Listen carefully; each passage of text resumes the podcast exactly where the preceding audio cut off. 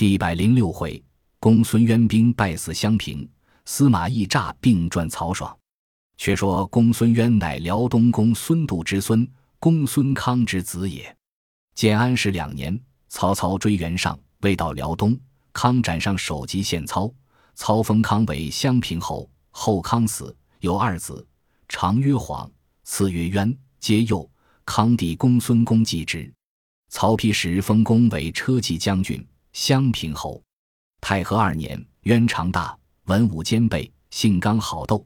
夺其叔公孙公之位，曹睿封渊为杨烈将军、辽东太守。后孙权遣张弥、许彦基、金朱桢欲赴辽东，封渊为燕王。渊据中原，乃斩张、许二人，送首与曹睿。睿封渊为大司马、乐浪公。渊心不足，与众商议，自号为燕王，改元少汉元年。副将贾范谏曰。中原待主公以上公之爵，不为卑贱。今若背反，实为不顺。更兼司马懿善能用兵，悉属诸葛武侯，且不能取胜，何况主公乎？渊大怒，斥左右副贾范，将斩之。参军伦直谏曰：“贾范之言是也。圣人云：国家将亡，必有妖孽。金国中屡见怪异之事，今有犬戴金泽，身披红衣。”上屋作人形，又称南乡民造饭，饭赠之中，忽有一小儿争死于内。襄平北石中得忽现一穴，涌出一块肉，周围数尺，头面眼耳口鼻都具，独无手足，刀剑不能伤，不知何物。卜者战之曰：有形不成，有口无声，国家亡灭，故现其形。有此三者，皆不祥之兆也。主公宜避凶救急，不可轻举妄动。渊勃然大怒，斥武士绑轮直，并假犯同斩于市，令大将军卑衍为元帅，杨作为先锋，起辽兵十五万，杀奔中原来。边关报之魏主曹睿，睿大惊，乃召司马懿入朝计议。懿奏曰：“臣部下马步官军四万，足可破贼。”睿曰：“轻兵少路远，恐难收复。”一曰：“兵不在多。”再能设其用之耳。臣托陛下洪福，必擒公孙渊以献陛下。睿曰：“卿料公孙渊作何举动？”一曰：“渊若弃城欲走，是上计也；守辽东据大军，是重计也；坐守襄平，是为下计，必被臣所擒矣。”睿曰：“此去往复几时？”一曰：“四千里之地，往百日，攻百日，还百日。”休息六十日，大约一年足矣。睿曰：“倘无蜀入寇，如之奈何？”亦曰：“臣已定下守御之策，陛下勿忧。”睿大喜，即命司马懿兴师征讨公孙渊。一辞朝出城，令胡遵为先锋，引前步兵先到辽东下寨。少马飞报公孙渊，渊令卑衍、杨佐分八万兵屯于辽遂。围堑二十余里，环绕鹿角，甚是严密。胡遵令人报之司马懿，懿笑曰：“贼不与我战，欲劳我兵耳。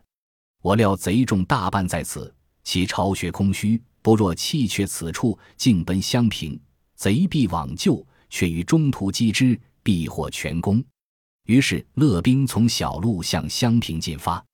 却说卑衍与杨作商议曰。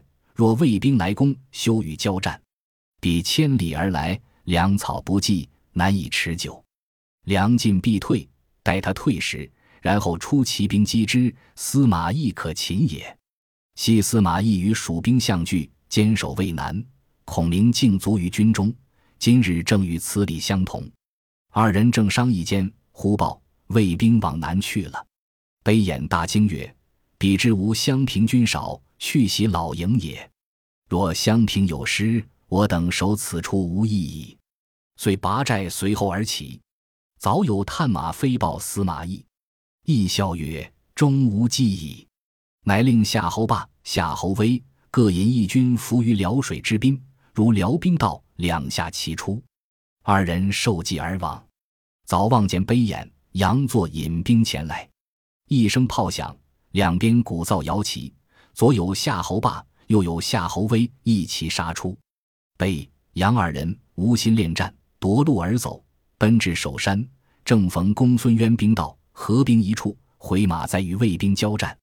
北衍出马骂曰：“贼将修饰诡计，如敢出战否？”夏侯霸纵马挥刀来迎，战不数合，被夏侯霸一刀斩背眼于马下，辽兵大乱。罢驱兵掩杀，公孙渊引败兵奔入襄平城去，闭门坚守不出。魏兵四面围合，时值秋雨连绵，一月不止。平地水深三尺，运粮船自辽河口直至襄平城下，魏兵皆在水中行坐不安。左都督裴景入帐告曰：“雨水不住，营中泥泞，军不可停，请移于前面山上。”易怒曰。卓公孙渊只在旦夕，安可移营？如有再言移营者，斩。裴景诺诺而退。少顷，右都督裘连又来告曰：“军吐苦水，启太尉移营高处。”义大怒曰：“吾军令已发，汝何敢故为？”即命推出斩之，悬首于辕门外。于是军心震慑，亦令南寨人马暂退二十里。纵城内军民出城巧采柴薪，牧放牛马。司马陈群问曰：“前太尉攻上庸之时，兵分八路，八日赶至城下，遂生擒孟达而成大功。今带甲四万，数千里而来，不令攻打城池，却使久居泥泞之中，又纵贼众乔木。某时不知太尉是何主意。”亦笑曰：“公不知兵法耶？昔孟达粮多兵少。”我粮少兵多，故不可不速战。出其不意，突然攻之，方可取胜。今辽兵多，我兵少，贼击我堡，何必立功？正当任彼自走，然后乘机击之。我今放开一条路，不绝彼之乔木，是容彼自走也。陈群拜服。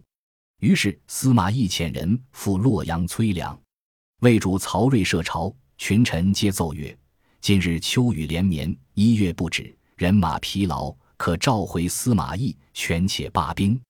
睿曰：“司马太尉善能用兵，临危致变，多有良谋。捉公孙渊继日而待，卿等何必忧也？”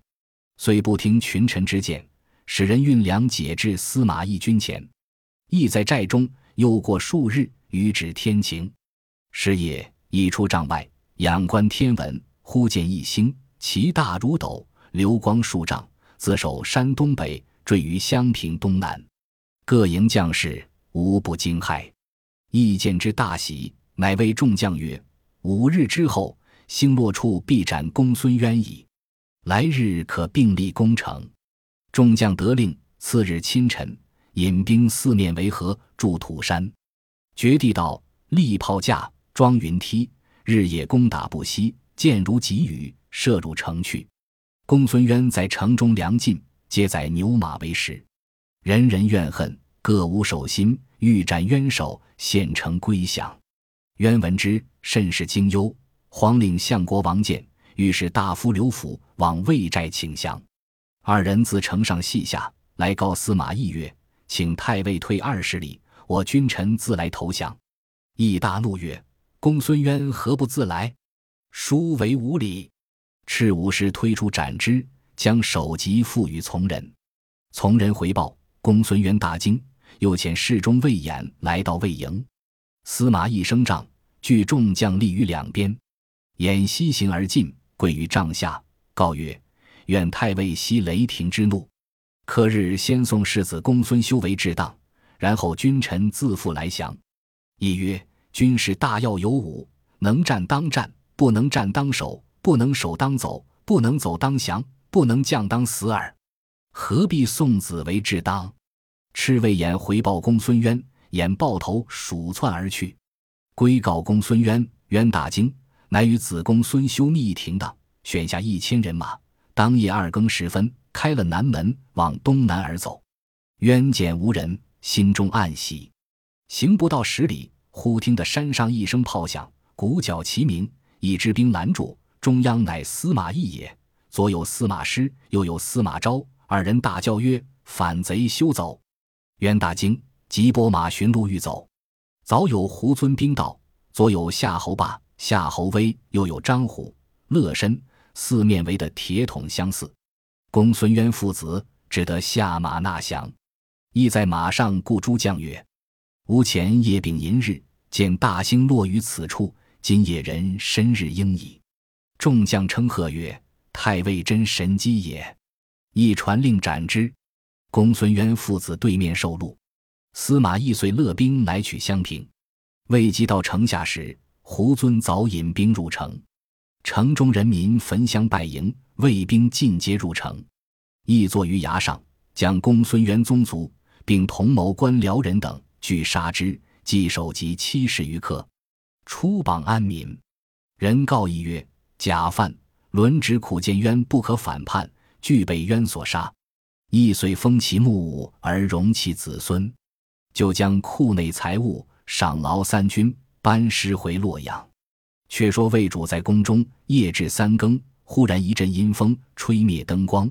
只见毛皇后引数十个宫人呼至座前索命，瑞因此得病，并见沉重，命侍中光禄大夫流放孙资掌枢密院一切事务，又诏文弟子燕王曹宇为大将军，左太子曹芳摄政。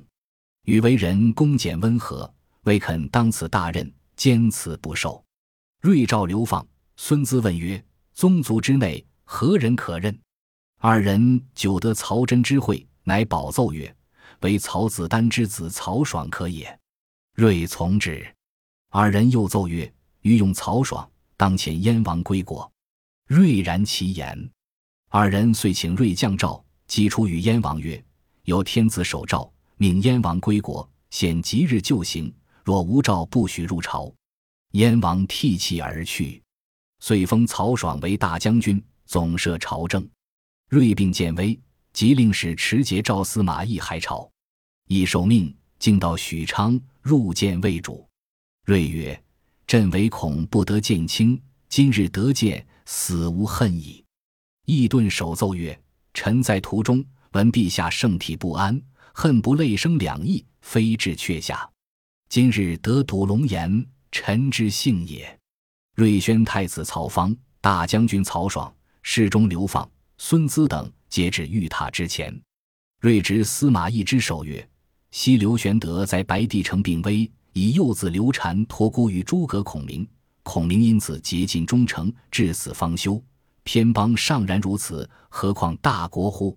朕幼子曹芳年才八岁，不堪长理社稷，幸太尉及宗兄元勋旧臣竭力相辅，无负朕心。又唤方曰。”仲达与朕一体，而宜敬礼之，遂命以协方近前。方抱一景不放。睿曰：“太尉勿忘幼子今日相恋之情。”言讫，潸然泪下。亦顿首流涕。魏主昏沉，口不能言，只以手指太子，须臾而卒。在位十三年，寿三十六岁，时为景初三年春正月下旬也。当下司马懿、曹爽。扶太子曹芳即皇帝位，方字兰青，乃瑞其养之子，密在宫中，人莫知其所由来。于是曹芳谥瑞为明帝，葬于高平陵，尊郭皇后为皇太后，改元正始元年。司马懿与曹爽辅政，爽事亦甚谨，一应大事，必先启之。爽字昭伯，自幼出入宫中，明帝见爽谨慎，甚是爱敬。爽门下有客五百人，内有五人以浮华相上：一是何晏，字平书；一是邓阳，字玄茂，乃邓禹之后；一是李胜，字公昭；一是丁密，字彦敬；一是毕轨，字昭先。又有大司农桓范，字元泽，颇有智谋，人多称为智囊。此数人皆爽所信任。何晏告爽曰：“主公大权，不可委托他人。”恐生后患。爽曰：“司马公与我同受先帝托孤之命，安忍背之？”晏曰：“昔日先公与仲达破蜀兵之时，累受此人之气，因而致死。主公如何不察也？”爽猛然醒悟，遂与多官计议停当，入奏魏主曹芳曰：“司马懿功高德重，可加为太傅。”方从之。自是兵权皆归于爽。爽命弟曹熙为中领军，曹训为五卫将军，曹彦为散骑常侍，各引三千御林军，任其出入进攻。又用何晏、邓阳、丁密为尚书，毕轨为司隶校尉，李胜为河南尹。此五人日夜与爽议事。于是曹爽门下宾客日盛，司马懿推病不出，二子义皆退之闲居。爽每日与何晏等饮酒作乐，凡用衣服器皿与朝廷无异，各处进贡完好珍奇之物，先取上等者入己，然后进宫，佳人美女充满府院。黄门张当阐释曹爽，私选先帝侍妾七八人，送入府中。爽又选善歌舞良家子女三四十人为家乐，又建钟楼画阁，造金银器皿，用巧匠数百人昼夜工作。却说何晏闻平原管路名术数，请与论议。时邓阳在座，问陆曰：“君自谓善义，而与不及义中辞义，何也？”陆曰：“夫善义者，不言义也。”晏笑而赞之曰。可谓要言不凡，因为陆曰：“是为我卜一卦，可知三公否？”又问：“连梦轻盈数十，来及笔上，此事何兆？”陆曰：“元开抚顺，周公左周，皆以和会谦恭，享有多福。今君侯位尊势重，而怀德者先，位威者重，待非小心求富之道。且彼者山也。”山高而不危，所以长守贵也。今轻盈臭恶而极焉，畏峻者颠，可不惧乎？愿君侯剖多一寡，非礼勿履，然后三公可治，轻盈可屈也。邓阳怒曰：“此老生之常谈耳。”陆曰：“老生者见不生，常谈者见不谈。”遂拂袖而去。二人大笑曰：“真狂士也。”陆到家，与舅言之，舅大惊曰：“何邓二人威权甚重，汝奈何犯之？”陆曰：“吾与死人语，何所谓耶？”舅问其故。陆曰：“邓阳行步，筋不束骨，脉不至肉，其力轻矣。若无手足，此为鬼造之象。何晏事后，魂不守宅，血不华色，精爽焉服，容若槁木，此为鬼忧之象。”二人早晚必有杀身之祸，何足畏也？其就大骂陆卫狂子而去。却说曹爽常与何晏、邓阳等田猎，其弟曹熙见曰：“兄威权太甚，而好出外游猎，倘为人所算，悔之无及。”爽斥曰：“兵权在吾手中，何惧之有？”司农还犯意见，不听。时魏主曹芳。改正始十年为嘉平元年，曹爽一向专权，不知重大虚实，是为主厨李胜为荆州刺史，即令李胜往辞仲达就探消息。胜进到太傅府中，早有门吏报入。司马懿谓二子曰：“此乃曹爽使来探无病之虚实也。”乃去官散发，上床拥被而坐，又令二婢扶侧，方请李胜入府。圣至床前拜曰：“一向不见太傅，谁想如此病重？今天子命某为荆州刺吏，特来拜辞。”易阳答曰：“滨州近朔方，好为之备。”圣曰：“出荆州刺史，非滨州也。”益笑曰：“你方从滨州来？”圣曰：“汉上荆州耳。”益大笑曰：“你从荆州来也？”圣曰。太傅如何病得这等了？左右曰：“太傅耳聋。”圣曰：“其执笔一用。”左右取执笔与圣。圣写毕，呈上，一看之，笑曰：“吾病得耳聋了，此去保重。”言气，以手指口。施笔进汤，一将口就之，汤流满襟，乃作哽咽之声曰：“吾今衰老病笃，死在旦夕矣。”二子不孝。望君教之，君若见大将军，千万看去二子。言讫，倒在床上，声嘶气喘。李胜拜辞仲达，回见曹爽，细言其事。爽大喜曰：“此老若死，无无忧矣。”司马懿见李胜去了，遂起身为二子曰：“李胜此去回报消息，曹爽必不计我矣。